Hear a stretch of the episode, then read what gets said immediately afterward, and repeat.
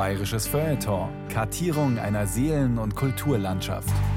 Ein Podcast von Bayern 2.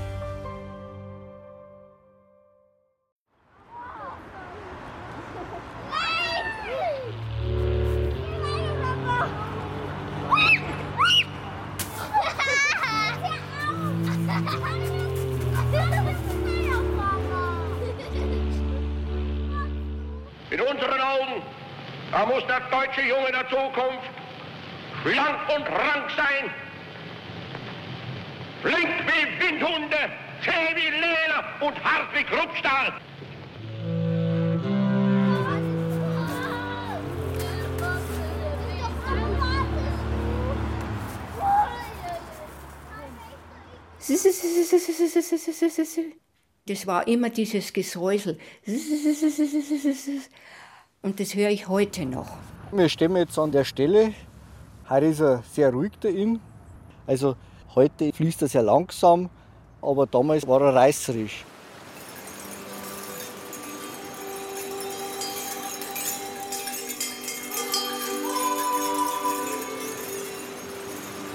Ein deutsches Urlauber-Ehepaar ist beim Wandern in Tirol mit der kleinen Tochter und mit Freunden. Man macht Rast in der Jausenstation in der Tiefenbachklamm. Dann passiert es, kurz nachdem die Gruppe wieder aufgebrochen ist, rutscht das neunjährige Mädchen auf dem regennassen Untergrund aus. Es stolpert über einen Stein, fällt hin, stürzt 20 Meter eine geschotterte Böschung hinunter und dann in die reißende Brandenberger Ache. Die Mutter läuft in Panik am Ufer hinterher. An einer zugänglichen Stelle bekommt sie das Kind kurz zu fassen.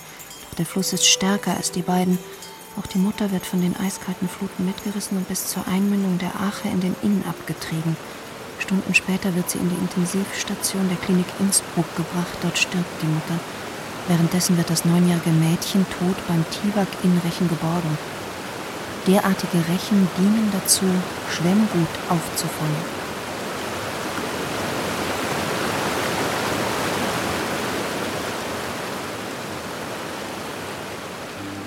Ach, Ache, o Inn, warum seid ihr so grausam und so ungerecht? Warum reißt ihr ein unschuldiges neunjähriges Mädchen mit euch fort und nehmt ihm das Leben? Ein Mädchen, das gewiss eine friedfertige Frau geworden wäre. Ich war zwölf Jahre in der Innenstadt wohnhaft und in der Familie von meiner Frau, die schon seit 1900 in der Innenstadt beheimatet sind, ist es immer erzählt worden, dass der Kühlberger einen Hitler als Kind aus dem Innen rausgezogen hat. Muss also dann wohl in der Innenstadt passiert sein. Ist irgendwo klar, weil die Verwandtschaft vom Hitler hat ja in dem Clara Hitlerhaus in der Innenstadt gewohnt. Das ist ja im Uferbereich, also nicht weit weg, vielleicht so knapp 50 Meter vom Ufer weg. Um 1970 hat mir eine hoch angesehene, vertrauenswürdige Person erzählt, dass Köberger bis zu seinem Lebensende darunter gelitten hat, Hitler gerettet zu haben. O Inn, warum gibst du diesen Adi Hitler, den du schon in deinen Fängen hast, wieder frei und lässt ihn am Leben? Jenen Knaben, der später zum größten Massenmörder des 20. Jahrhunderts werden sollte. Heißt es nicht, dass Flüsse ein Gedächtnis haben? Können sie dann nicht auch in die Zukunft schauen?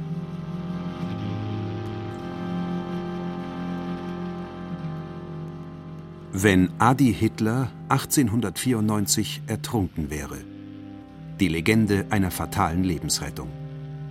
Ein Feature von Josef Berlinger.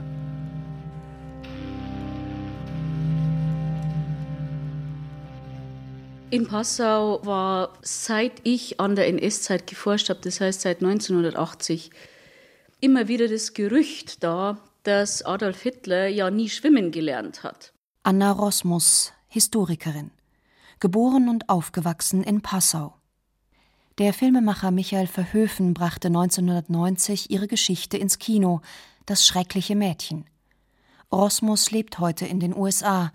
Schrecklich war sie all jenen Passauern, die früher mit Hitler sympathisierten und später nichts mehr davon wissen wollten. Und dann wurde mir recht konkret die Stelle am Inn genannt, wo er als kleiner Junge reingefallen ist, wo ihn dann der Nachbarsbub rausgezogen hat.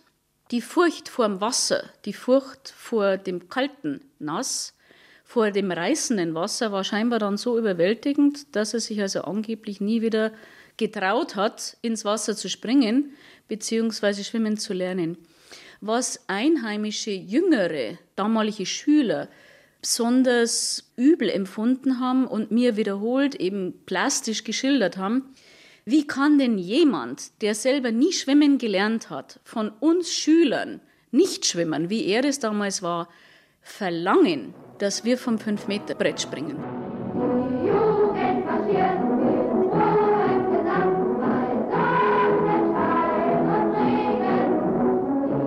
Es gibt fast jeden im Passer, der irgendwie schon mal in ihn reingerutscht ist. Also, das war schon öfters. Also, da hat man sich eigentlich nichts gedacht.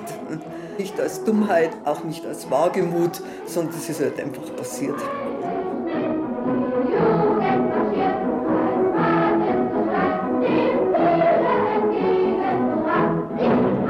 Von den Eltern wurde uns aufgetragen, seid vorsichtig, geht nicht zu nah an das Wasser hin.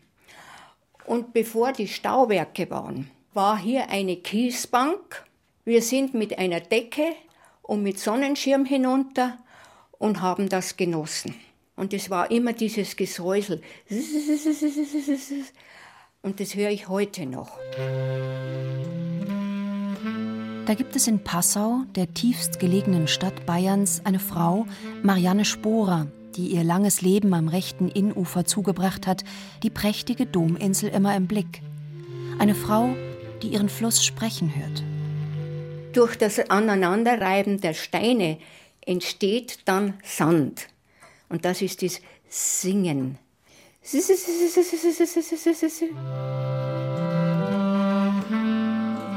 Vulkane können friedlich schlafen, aber auch Lava spucken und ganze Städte in Schutt und Asche legen.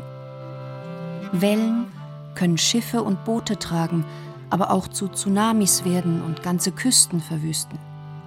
Flüsse können säuseln und singen, aber auch zu reißenden Ungeheuern werden und Menschen vom Ufer pflücken.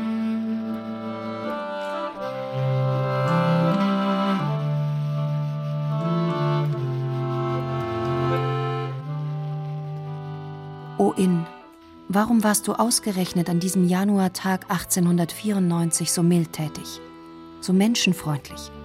Und du, kleiner Küberger, warum musstest du an diesem Tag ausgerechnet mit deinem Kameraden Adi zusammen sein? Warum hast du nicht woanders gespielt?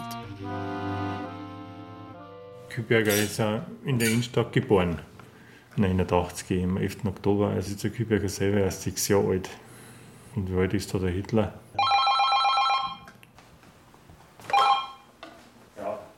Wolfgang Frohnhöfer, Amtsrat am Bistumsarchiv in Passau. Der kleine Adolf Hitler, der von seinen Eltern und Spielkameraden Adi gerufen wird, und der kleine Johann Nepomuk Küberger sind zum Zeitpunkt der Rettung viereinhalb Jahre alt. Ich bin der Ben. Ich bin der Etzel. Ich kann schon schwimmen, aber habe noch kein Seepferdchen. Ich bin der David. Ich bin der Hugo. Stellt euch einmal vor, Ben und Etzel, David und Hugo. Vor euren Augen ist ein anderer fünfjähriger Bub in den Fluss gefallen und er kann nicht schwimmen. Dann tue ich ihm halt aus dem Wasser helfen. Einfach aus dem Wasser ziehen. Ich würde zu ihm gehen und ihn wieder rausziehen. Ich würde zu ihm laufen und dann reinschwimmen und ihn rausholen. Ich würde zum Beispiel mit so einem Brett, der sich nicht untergehen kann, hinschwimmen und dann helfen. Und jetzt stellt euch vor, Ben, David und Hugo, ihr seid längst erwachsen, ihr seid 40, 50 Jahre alt und ihr lest und hört und seht, dass aus diesem Buben, dem ihr das Leben gerettet habt, dass aus diesem Buben ein ganz übler, ein ganz schrecklicher Mensch geworden ist. Einer, der Millionen andere unschuldige Menschen in den Tod getrieben hat. Dann würde ich ihm nie wieder helfen. Auf einer Seite geht es mir schlecht, auf der anderen Seite finde ich, ich habe ihn gerettet. Also ich würde es nicht gut finden, wenn er uns reingelegt hätte. Ben, David und Hugo, ihr seid zwar erst fünf, aber wisst ihr schon etwas über Adolf Hitler, der in eurem Alter unaufhörlich Cowboy und Indianer gespielt haben soll? Ich habe ihn schon mal gehört. Ich weiß, dass er den Krieg angefangen hat, damit ganz viele Menschen umgebracht hat. Und wenn die nicht in den Krieg gehen wollten, dann wurden die auch umgebracht. Man hat schon daneben gedacht gehabt, hätte ihn nicht dringen lassen. Aber das war für den Buben Küberger eine Notwendigkeit, denn zu reden. Prälat Hans Lang, Pocking, Stadtpfarrer im Ruhestand. Das war bei uns ein allgemeines Gespräch. Der Küberger hat einen Hitler auch noch gekriegt. Und interessant war mir der Pockinger, der Bäckermeister, der ist 81 Jahre alt. Der hat gesagt, ja, das ist bei uns auch geredet worden. Das heißt also, wir haben auch Zeugen, außerhalb der Stadt Passau. Er ist in einen zugefrorenen Inn gefallen, aber es war nicht sehr tief und da hat er ihn herausgezogen. Also es war Januar. Marianne Spurer, Heimatforscherin Passau Innstadt. Herr Küberger war auch sehr oft bei uns im Haus, weil Mutti recht gekocht hat.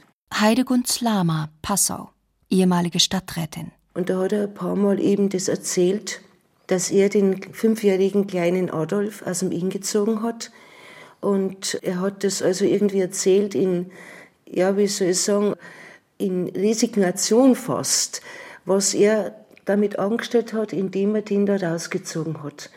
Und wortwörtlich hat er gesagt, wenn ich gewusst hätte, dass der Saugrippe ein solches Leid über Millionen von Menschen bringt, dann hätte ihn der Sau verlassen.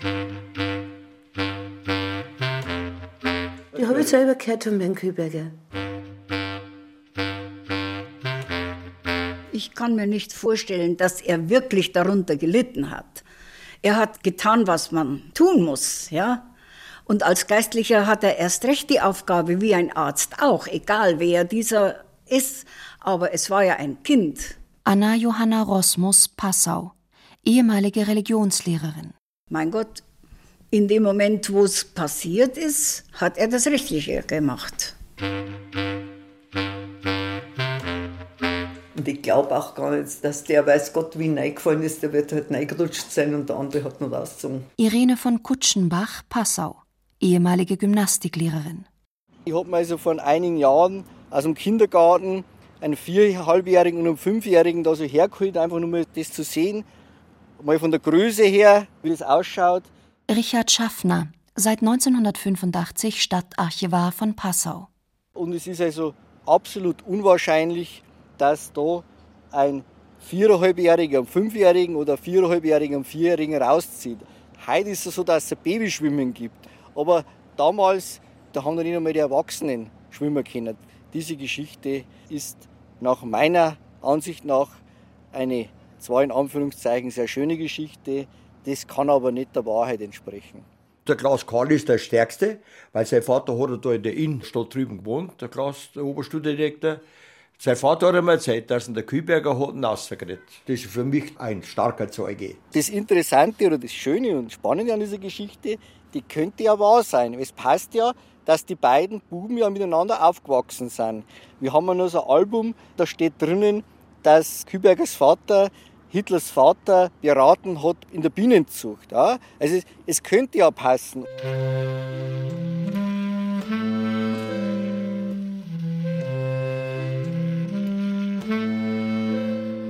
Vielleicht war es ja ähnlich, dass an irgendeinem Bach oder was dort waren, ja, weil da vorne wäre ein Bach.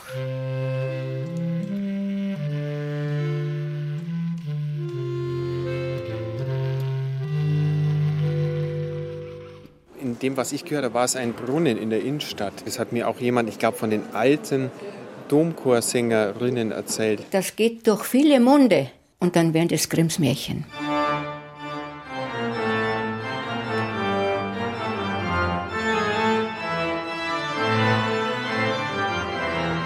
Ist Johann Nepomuk Küberger, der Passauer Domkapellmeister, zum Helden geworden in einem Grimmschen Märchen? Soll er das Märchen auch noch selbst erfunden haben? Kaum zu glauben. Er soll ein Aufschneider gewesen sein? Einer, der eine Legende in Umlauf gebracht hat? Die Legende vom mutigen Lebensretter im gefährlichen Inn? Küberger. Klingt alpenländisch, dann wenig schlitzohrig. Er hat die Kuh vom Eis geholt, respektive den kleinen Adi Hitler aus dem Inn. Oder hat er uns einen Bären aufgebunden? Max Turnreiter hält die ganze Rettungsgeschichte für ein Märchen. Der apostolische Protonotar und Passauer Domdekan im Ruhestand will aber kein Interview geben. Kein Mikrofon. Wir stehen jetzt an der Stelle. Heute ist er sehr ruhig da in, weil 1956 ist in Engelhardt-Zell ein Kraftwerk gebaut worden. Und wir haben hier immer noch den Rückstau von dem Engelhardt-Zeller Kraftwerk. Und von oben haben wir auch wieder ein Stauwerk, das Stauwerk Inling, das in die 60er Jahre gebaut worden ist. Also heute fließt er sehr langsam, aber damals war er reißerisch. Aber wenn man also das sieht, diese steile Böschung, die da oben gegangen ist, da wird schon irgendwie meine fällt. Auch heute noch. Trotzdem ist es schwer zu glauben, dass Küberger gelogen hat. Vielleicht ein ganz klein wenig übertrieben. Wo genau hat der kleine Hitler um Hilfe gerufen? Zwei Meter im Fluss? Oder doch nur einen? Das Wasser war eiskalt, im Uferbereich zugefroren. Die Böschung zum Ufer war steil, die Strömung war heftig. O Inn, würdest du uns nur erzählen, wie das war mit dem Adi Hitler und dem Johann Nepomuk Küberger? Marianne Sporer, Innstädter Urgestein, hat Ihnen der Inn etwas erzählt über diese Lebensrettung? Hm. Wie heißt es in dem Gedicht von Georg Britting über den Inn? Manchmal ist dir, gibst du nur Acht, da spricht wer so vor sich hin. Wenn die Sterne sich drehen durch die lautlose Nacht, da hörst du ihn. Ach, Inn, wärst du nur ein wenig gesprächiger. Man kann stundenlang an deinem Ufer sitzen und hört von dir keinen Ton. Hier in Passau an deinem Unterlauf bist du heutzutage ein leises, träges, behäbiges, duckmäuserisches Monstrum.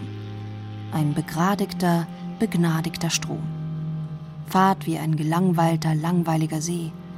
Leise, lau und lethargisch. Der Inn hat ja große Fließgeschwindigkeiten. Und hatte. Hatte, ja, früher noch mehr. War ja damals auch gar nicht so mit Staustufen aufgedämmt wie heute. Richtig wild. Irene von Kutschenbach lebt heute mit ihrem Mann im Seniorenheim St. Johannes Spital am Passauer Rindermarkt.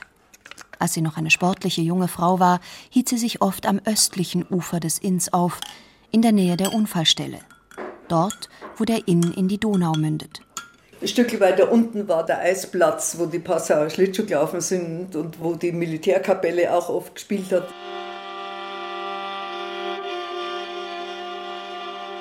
Ich wollte dich übrigens nicht beleidigen, mein lieber Inn, mit der Bemerkung über dein Einmünden in die Donau. Die Lehrer an den niederbayerischen Volksschulen haben das den Kindern früher eingebläut. Nur weil die Donau länger ist als du, sollst du deinen Namen am Passauer Drei-Flüsse-Eck verlieren? Wer sich dich und die Donau von oben ansieht, muss zugestehen, dass du nach euer beider Zusammenfluss der Dominante bist. Du drückst die graue, niemals blaue Donau gegen das Ufer der schwarzen Ilz. Wenn hier jemand ins Schwarze Meer fließt, dann bist das du. Du grauer, ehemals so grüner Inn. Wie kommt das eigentlich, dass du so dominant bist? Liegt es an deiner Gebirgskälte, dass sich die wärmere Donau vor dir zurückzieht? Oder gilt bei euch großen Flüssen auch die Straßenverkehrsregel rechts vor links? Hoppla, ist jetzt doch etwas von dir zu hören? Ja, hier, da du dich an einem Brückenpfeiler reibst, beginnst du zu reden. Wie bitte? Seit es diese Staustufen gibt, ist mit euch breiten Flüssen kein Gespräch mehr möglich. Was? Ich soll flussaufwärts gehen?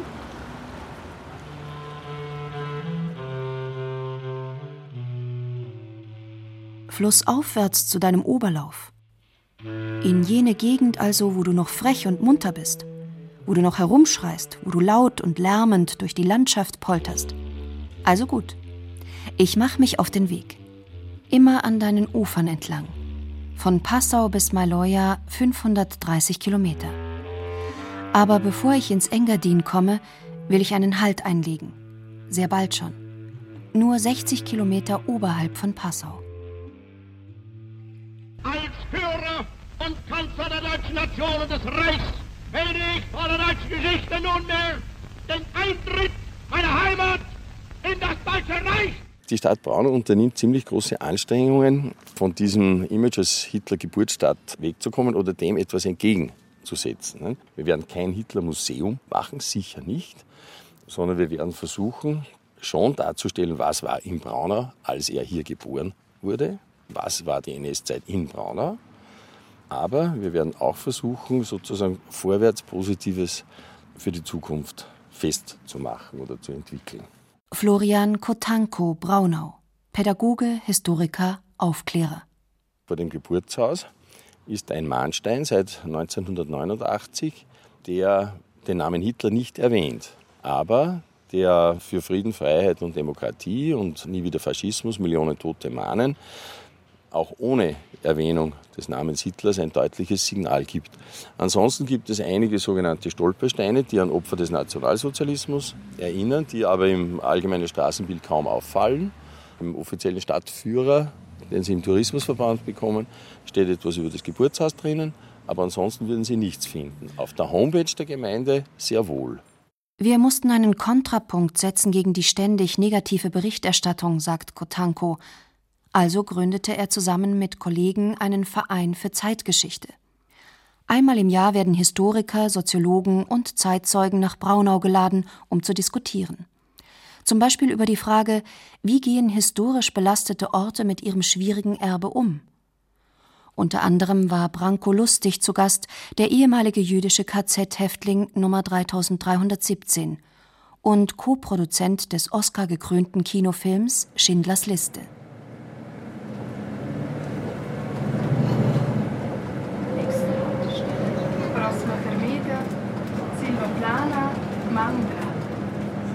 Auf dem Weg zur Innquelle, schon ganz weit oben im Engadin, liegt Sils Maria. Nietzsche-Landschaft. Es ist kalt hier oben, das hält mich zusammen und stärkt mich, schreibt Friedrich Nietzsche. Sieben Sommer hat er hier verbracht, der große Philosoph und Missverstandene. Sein Idealbild vom Übermenschen verwechselten die Nazis mit ihrem Wahnbild vom Herrenmenschen. Nietzsche war ja eigentlich ein sehr sensibler Mensch und das ist ja wirklich überliefert. Das war zu der Zeit, wo er noch keineswegs geisteskrank war, dass der halt beim Anblick eines Bettlers in Tränen ausbrechen konnte. Also unter Übermensch hat sich der also ganz bestimmt nicht diese blonden Neandertaler vorgestellt, die da propagiert wurden. Walter Münz, München. Internetresistenter Literaturhistoriker, gebürtiger Passauer. Das ist ja bei Eugen Kogon zum Beispiel überliefert in seinem Buch Der SS-Staat, die Intelligenztests bei der SS. Was ist der Unterschied zwischen einem Kind und einem Zwerg? Was ist der Unterschied zwischen einer Treppe und einer Leiter? Und wenn man also diese Intelligenzprüfungen bestanden hat, dann hat man zur Elite der Nation gehört. Also so hat sich Nietzsche das nicht gedacht.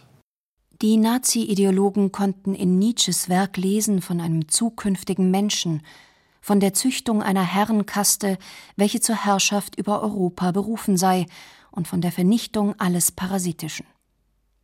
Sie hätten aber auch lesen können Nietzsches Definition des Übermenschen als einer, der schöpferisch ist und auf der ganzen Klaviatur des menschlichen Denkvermögens und der Fantasie zu spielen weiß.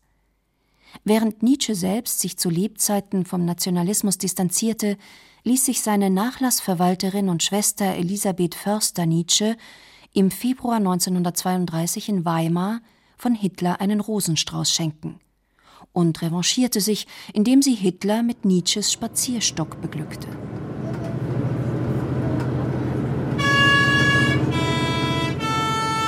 Der Bus quält sich auf den Maloja-Pass.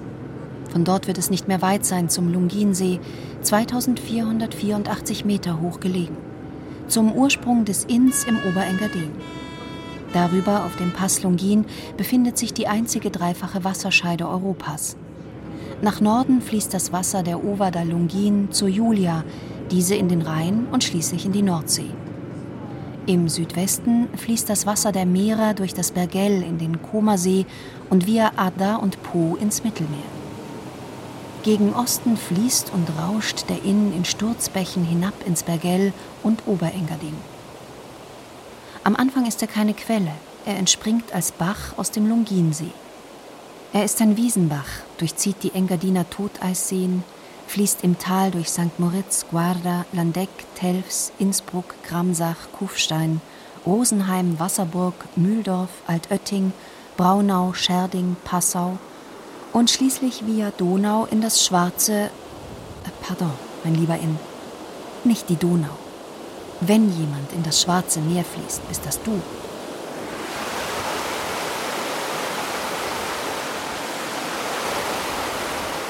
Lieber junger Inn, auch hier im Oberengadin, wo du vorlaut bist und ungestüm, wo auch an deinen Ufern vielstimmig geredet wird, rätoromanisch, Schweizerdeutsch, Deutsch, Italienisch, auch hier kommt zum Thema Hitlerrettung nicht ein Sterbenswort aus deinem sonst so frechen Mund? Dann frage ich diesen Brunnen am Rande eines Bergdorfs. Auch sein Wasser wird demnächst durch Passau fließen und sein Wasser ist auch schon vor 120 Jahren durch Passau geflossen. Wer weiß, vielleicht kann dieses Wasser dieses Brunnens etwas sagen.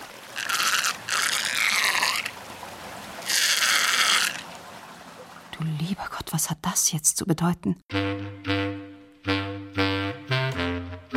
Dass du auch an deinem Oberlauf nichts preisgibst, lieber Inn, enttäuscht mich. Bleibt mir also nur, dem Lebensretter nachzuforschen Wer war das, dieser Johann Nepomuk Küberger? Fragen also nach seiner Person, nach seinem Charakter, nach seinem Milieu, nach seiner Heimatstadt. Zurück also, nach Passau, ans Ufer der Innenstadt.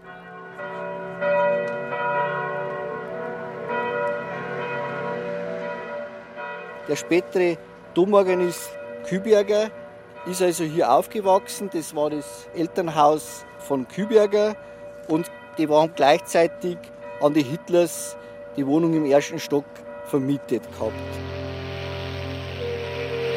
Wir stehen mit dem Passauer Stadtarchivar zwischen Unglücksstelle und Hitlerhaus. Droben hinter der Brücke das Römermuseum Castel Boiotro, die Kirche St. Severin.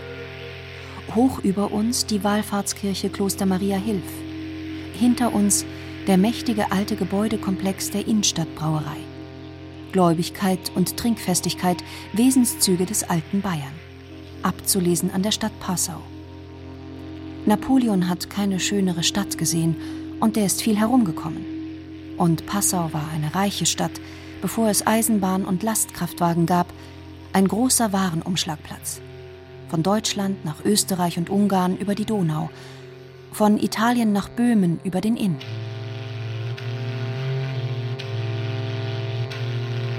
Wer heute in der Passauer Innenstadt die Uferzeile entlang geht, sieht mittelgroße und kleine Wohnhäuser, ein paar Werkstätten und Läden. Das Hitlerhaus, das natürlich nicht mehr so heißen will, hält sich farblich dezent zurück neben der kräftig roten Nachbarvilla. Zwischen der Häuserreihe und der mit Bäumen und Sträuchern bewachsenen Uferböschung verläuft eine schmale, geteerte Straße. Daneben ein altes, von Gras überwuchertes Bahngleis, Mancher, der weiß, dass Hitler hier gewohnt hat, denkt beim Anblick der Gleise an die Transporte der Juden in die Konzentrationslager. An einer Hauswand hängt ein Plakat der staatlichen Bibliothek Passau. Es wirbt für eine Musikveranstaltung. Gustav Mahlers Kindertotenlieder.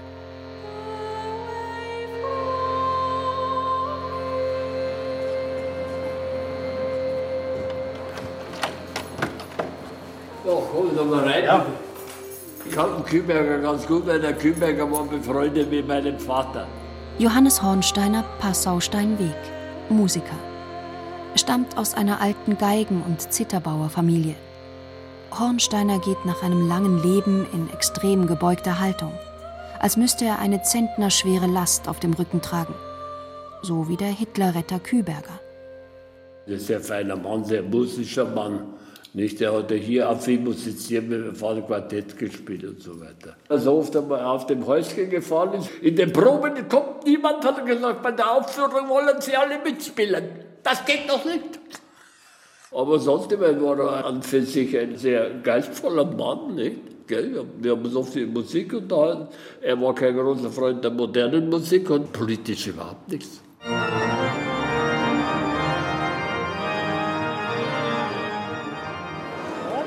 Kühlberger war Freund von meinem Großvater und vom Domorganisten Max Tremmel. Gisela Maria Wiegel, Passau. Musiklehrerin. Ich weiß nur, dass er ein fantastischer Organist war, wie unser jetziger Domorganist Ludwig Grubdeschel. Und hat sehr gute Improvisationen gemacht. Mir ist der Prälat Kühlberger vor allem von seinem Porträt im Domchorsaal ein Begriff. Er war ja Domorganist und ein Domkapellmeister. Ludwig Ruckdeschel, derzeitiger Passauer Domorganist. Seit 1914 ist Küberger Priester. Von 1918 bis 1927 Domorganist, danach Domkapellmeister. Und bleibt es über 1945 hinaus bis 1952. Die neue Domorgel wird von 1924 bis 28 wesentlich auf seine Initiative hin gebaut, mit 208 Registern. Er will sie so groß haben, weil sie nur in der Größe die schwierige Akustik im Dom St. Stephan meistert. Im größten Barockbau nördlich der Alpen. Die Orgel ist die Krönung seines Lebenswerks. Und sie ist damals die größte Orgel der Welt. In manchen Werbebroschüren und Reiseführern wird sie heute noch als solche geführt, obwohl sie nur mehr die fünftgrößte ist.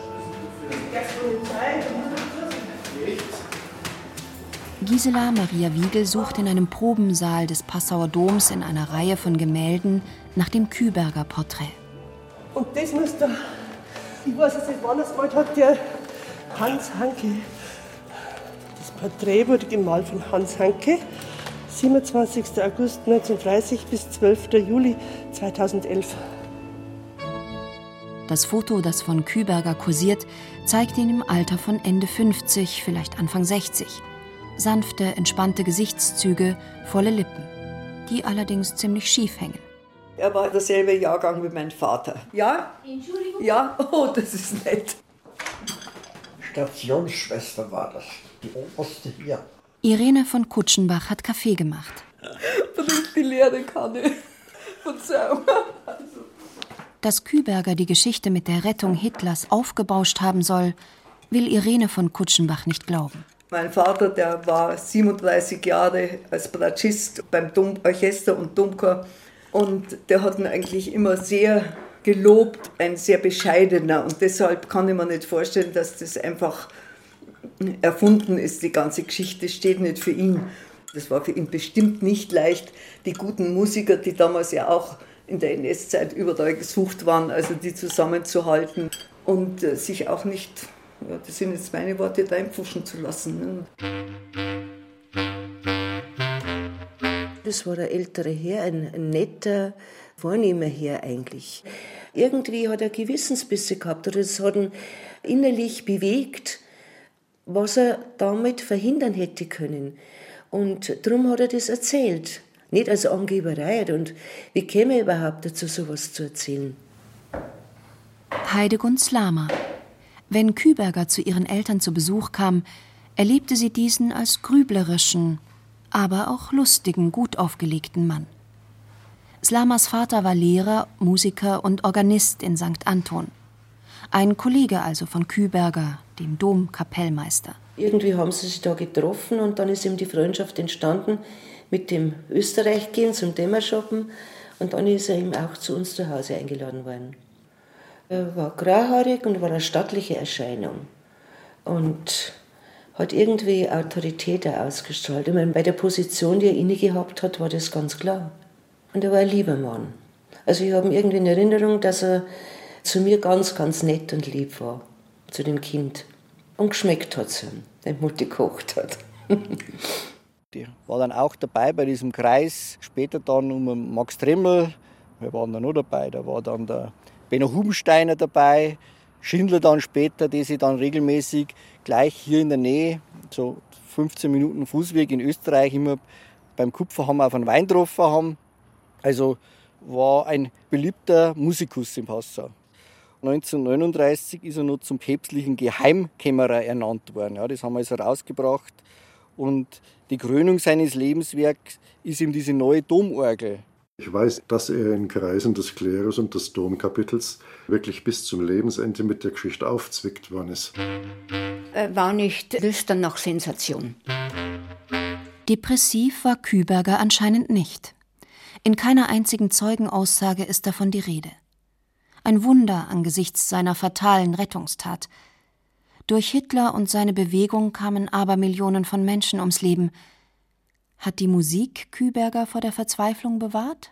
Er war ein stiller Mensch und war nur für seine Musik da. Das war für ihn wichtig. Große Gesellschaften und sowas, das hat er gemieden. Die letzten Jahre waren mit Krankheit belastet. Er hat sich zurückgezogen. Domkapellmeister Küberger war ein sehr freundlicher, aber in sich gekehrter Mann. Wir lebten in einem Haus zusammen in der Lurago-Gasse und bei seinem Sterben war ich anwesend. Anna Johanna Rosmus ist die Mutter der bekannten Historikerin Anna Rosmus. Weil Anna Johannas Bruder auch Priester war, hat sie in jungen Jahren mit ihm am Domplatz in einem Haus mit lauter Priestern gewohnt. Darunter war auch ein älterer Herr namens Johann Nepomuk Küberger. Er war kein Schreier, was man als Domkapellmeister annehmen könnte. Manche machen das mit viel Krach. Echte Beziehung oder Kontakte gab es nicht im Haus. Es war ein Pfarrhaus. In Kübergers Elternhaus unten in der Passauer Innenstadt lebte als Mieter die Familie Hitler. Der kleine Johann Nepomuk hat mit dem kleinen Adolf oft gespielt. Vielleicht war er sogar sein Beschützer. Denn der Adi war ein Muttersöhnchen. Er hatte draußen auf der Straße, in den nahen Wäldern und am wilden Innufer seine liebe Not, um sich im Kreis seiner Spielkameraden zu behaupten. Und konnte einen starken Freund gut gebrauchen. Und so war der kleine Küberger wohl auch in seiner Nähe, als er in den eisig kalten Inn gefallen ist. Die Prägung, die Hitler nach diesem Unfall eventuell noch erfahren hat. Es gibt doch dieses Buch von Friedrich Heer, Der Glaube des Adolf Hitler, wo eben halt also spekuliert wird, dass die Reichsparteitage, also mit diesen Speerschen Lichteffekten und so weiter, dass die also teilweise durch den Pomp der Passauer von Leichnamsprozession mit beeinflusst wurden. Und Friedrich Heer spekuliert sehr intensiv, dass Passau Hitler eben viel mehr beeinflusst hat als Braunau. Ein Schulfreund meines Vaters, der Vater ist ein Münchner, war der Hans Barr, der spätere Chefpilot vom Hitler. Marianne Spurer. Also mein Vater war ein Holzwurm, also Holzkaufmann. Und der Bauer, das war sein Schulfreund, ich flog Mächtige der Welt. Flugkapitän Hans Bauer. Ich flog Mächtige der Erde. Prübster Verlag Kempten 1956. Jedenfalls, der hat gesagt, du, da redet einer im Zirkus Krone, den musst hören. Und das war eine der ersten Reden vom Hitler im Zirkus Krone. Und wie es dann heimgegangen sind, es war über die Hackerbrücke, dann hat der Bauerhansel zu meinem Vater gesagt, was sagst du jetzt zu dem?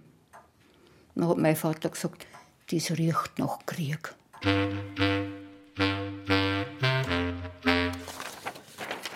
Das ist eine der schönsten Geschichten, die wir mit dem Stadtarchiv haben. Eine Fälschung. Richard Schaffner. Hitler Alois, der Vater, der ist am 11. August 1892 nach Passau gekommen. Hat sich angemeldet, Neumarkt 449, das ist heute das Haus Tresenstraße 23.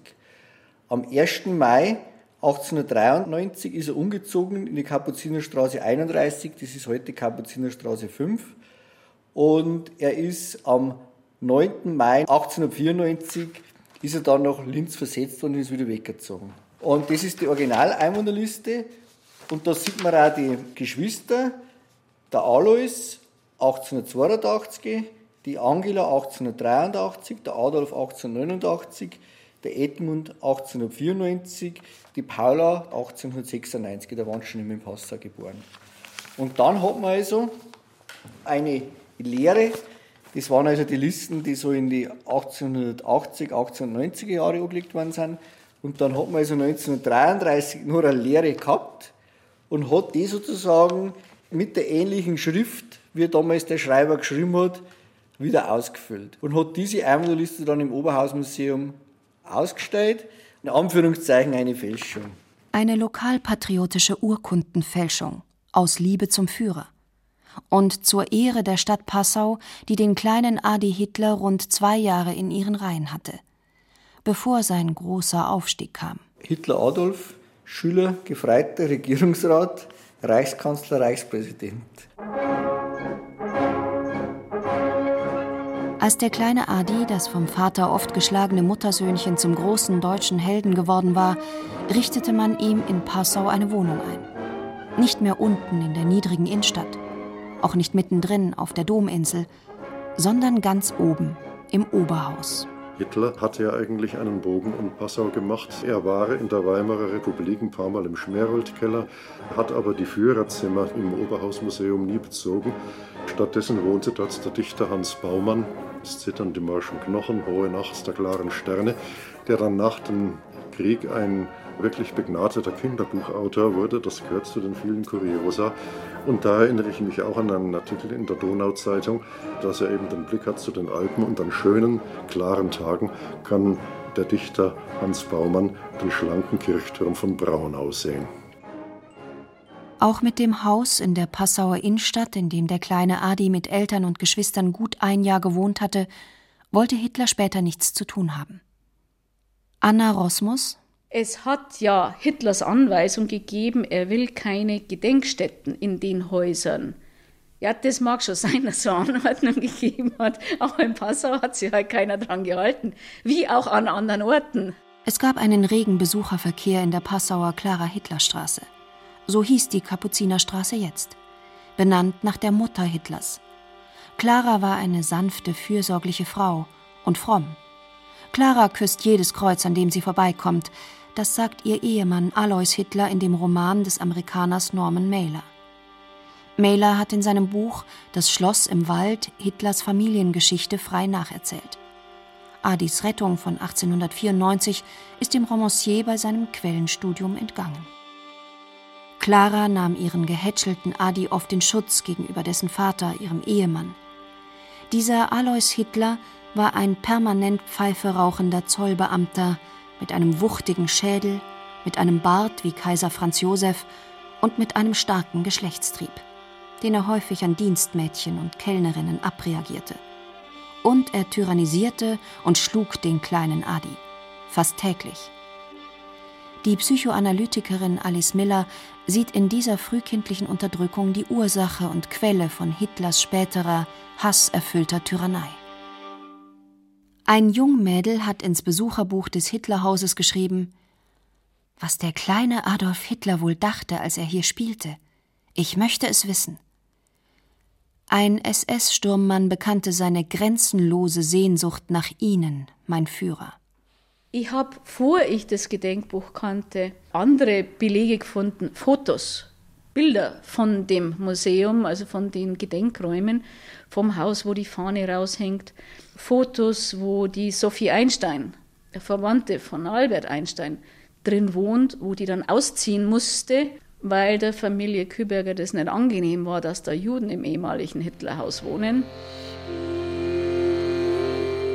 Kübergers erzkatholischer und national gesinnter Vater legte seinem Mieter Alois Hartl nahe, auszuziehen. Hartls Vergehen er hatte eine jüdische Ehefrau und war nicht bei der Partei. Das Stockwerk, in dem Hitler als Fünfjähriger mit seiner Familie gelebt hatte, wurde an einen fanatischen Parteigenossen vermietet. Der machte das Haus zu einem inoffiziellen Museum und Aufmarschplatz. Ich habe Zeitungsberichte gefunden über den Besuch von Hitlers Schwester Angela, wie die also mit Pauken und Trompeten da empfangen wird, zurückkommt an die Stätte ihrer glücklichen Kindheit und ähnliches. Kübergers Eltern zogen als Mieter unter das Dach und verkauften das Haus an den Gauleiter Fritz Wächtler. Der wollte es 1935 seinem Führer schenken, aber der Führer lehnte ab. Alles familiäre, alles, was auf seine Vergangenheit, auf seine unklare Abstammung hindeutete, sollte unterdrückt, sollte aus aller Gedächtnis gelöscht werden. Hitlers dubiose Herkunft und Verwandtschaft waren mit seinen rassistischen Ideen und Forderungen unvereinbar. Die Passauer Damenwelt ist Kopf gestanden, das können Sie alles der Donauzeitung entnehmen. Und der Tenor lautete, der Führer gehört dem ganzen Volk, aber das Kind Adolf Hitler gehört den deutschen Frauen. Wir sind als Jungmädel von der Hitlerjugend jedes Jahr zum Muttertag da an das Haus hinmarschiert und haben da Blumen hingelegt und Lieder gesungen und sind dann wieder weg. Man hat gewusst, das ist Hitlerhaus, haben das halt alle gesagt, nicht? aber sonst das andere hat man nicht gewusst. Zu dem privaten, familiären, das Hitler ausmerzen wollte, gehörte auch die Geschichte seiner Rettung aus dem Inn. Deshalb wurde sie erst nach der Befreiung wieder zögerlich erzählt. Während des Dritten Reichs war sie tabu. Ein Führer fällt nicht ins Wasser, auch nicht als Fünfjähriger. Und einen Retter hat er schon gar nicht nötig. Adolf Hitler ist mit einer ganzen Reihe von Passauern lebenslänglich in Verbindung geblieben. Und zwar in ganz herzlicher Verbundenheit. Die öffentliche Version in Passau ist, die hat er nie wieder gesehen oder die hat er nie getroffen. Ich habe aber Abschriften seiner Briefe an diese Leute und Abschriften dieser Leute an Adolf Hitler. Insofern könnte ich mir durchaus vorstellen, ohne dass ich aber die Briefe habe, dass da auch so ein Briefwechsel besteht, dass er eben auch mit dem Herrn Küberger in Verbindung geblieben ist. Der scheint ja am Hitler nicht abneigend gegenübergestanden zu haben in späteren Jahren. In der vom ehemaligen Passauer Dompropst Emil Janik erstellten alphabetischen Liste der gemaßregelten Geistlichen 1933 bis 1945 fehlt der Name Küberger. Auf Krottenthaler Bernhard, Kufner Alois und Kufner Max folgt direkt Kulzer Ludwig. 1946 gab es im Passauer Dom einen feierlichen Dankgottesdienst zur Befreiung vom Hitlerfaschismus. Er stand unter Kübergers musikalischer Leitung. War das der späte Ausdruck seiner latenten Aversion gegen die Nazis? Wenn man die Passau und die Army-Akten kennt, wie ich, die Messe wurde angeordnet und der Priester hatte halt Dienst. Also hat er halt den Dienst nicht verweigert. Als Priester stand ihm das Recht ja nicht zu. Also der meine ich hätte noch ganz andere Sachen gemacht, wenn es eben in der Dienstordnung ist. Ich habe zu meinem Mann gesagt, ja, ein Einzelner hat doch das gar nicht bewerkstelligen können. Diese fürchterlichen Kriege, diese Judenverfolgungen. Und dann hat mein Mann gesagt, ja, wahrscheinlich war das Volk doch zum großen Teil der Ansicht, dass der Hitler recht hat. Sonst hätten sie nicht mitgemacht. Er hat ihnen natürlich Macht gegeben, und der Mensch neigt dazu, wenn er Macht ausüben kann, dann tut er fast alles. Man darf sicher spekulieren, der Chauvinismus und dieser kranke Nationalismus, der hing ja eben nicht an der einen Person.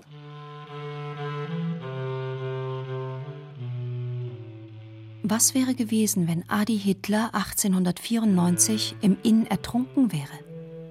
Es hätte sich ein anderer gefunden, der dann in die erste Reihe getreten wären, zum Beispiel Heinrich Himmler, der kurioserweise auch wie Hitler in der Theresienstraße gewohnt hat, und zwar knapp zehn Jahre später, und zwar im Haus gegenüber.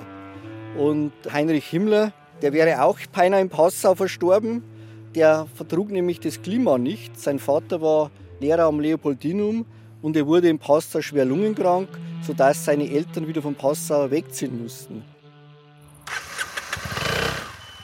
Und dann zieht auch der Stadtarchivar davon mit seiner 400er Piaggio. Auf drei Rädern, zwei vorn, eins hinten. Ideal, um in einer alten Stadt mit engen Gassen und verstopften Straßen schnell voranzukommen.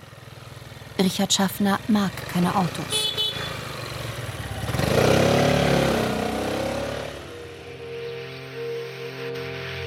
Was wäre gewesen, wenn Hitler sich 1945 im Führerhauptquartier nicht selbst umgebracht hätte?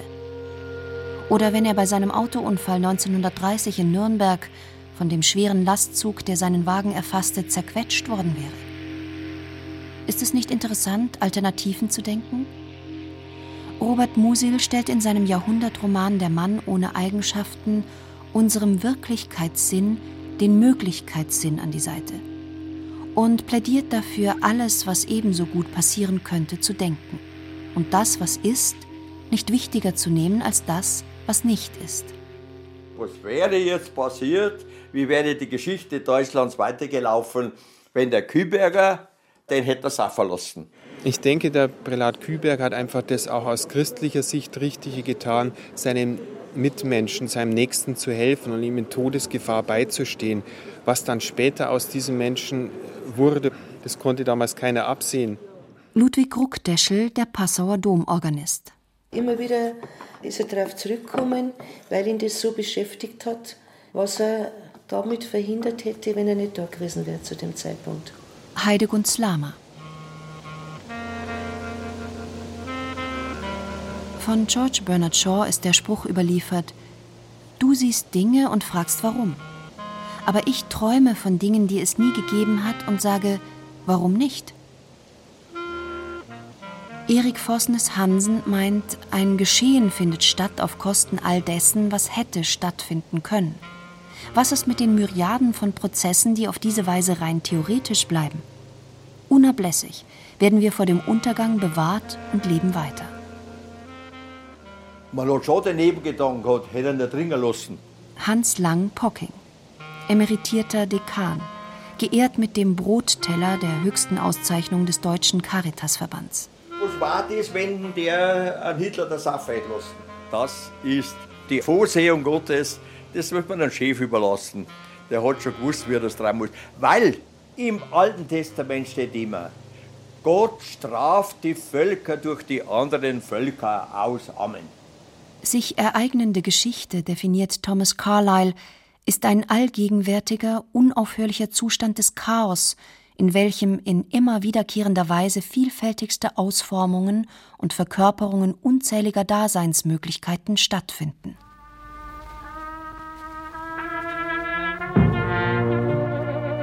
Den genauen Hergang bei der Lebensrettung des Adi Hitler 1894 werden wir nie erfahren. Der einzige Zeuge, der Inn, hüllt sich in Schweigen und begnügt sich mit einem Säuseln. So wollen wir ihn nicht weiter belästigen. Und auch Johann Nepomuk Küberger, geboren am 11. Oktober 1889, gestorben am 3. Februar 1957, wollen wir endlich in Ruhe lassen und erweisen ihm die allerletzte Ehre.